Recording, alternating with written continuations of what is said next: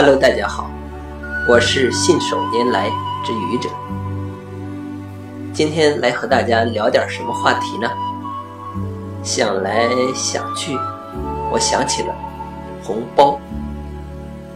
对于传统意义上的红包，我们都很清楚，它主要是由长辈给晚辈的，承载着长辈对晚辈的祝福与关爱。这几年。微信红包大行其道，电子红包成为人们每个人过年过节甚至平时呃都要玩的新东西。那么电子红包和传统意义上的红包有什么区别呢？可能你要说，首先是形式上的差别。传统的红包是实物的红包，而电子红包呢，它是数据形式的。可是我觉得形式上的区别一定不是最重要的，更重要的是它的内容，它的实质上的区别。实质上的区别是什么呢？对于电子红包，我们知道，当我们提到电子红包的时候，往往在红包前面要加上一个字，这个字就是“抢”，也就是抢红包。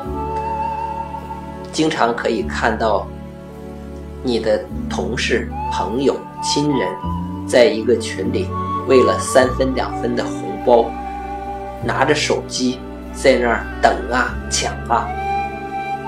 这一个“抢”字，实际上就说明了这些电子红包的本质，它的本质就是商业推销，就是广告。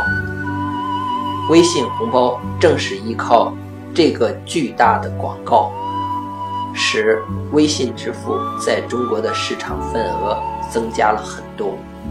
而传统意义上的红包，更多的承载的是爱、祝福与关怀。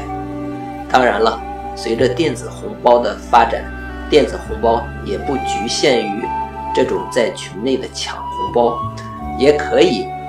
按照传统红包的意义去进行长辈对晚辈的馈赠，以实现祝福关爱的这种作用。如果是这样的红包，那么实际上电子红包和传统意义上的红包就没有什么分别了。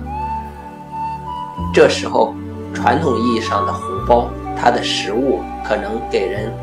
更好的手感，更好的观感，啊，也许呢，呃，对于孩子来说，传统意义上的红包更有吸引力。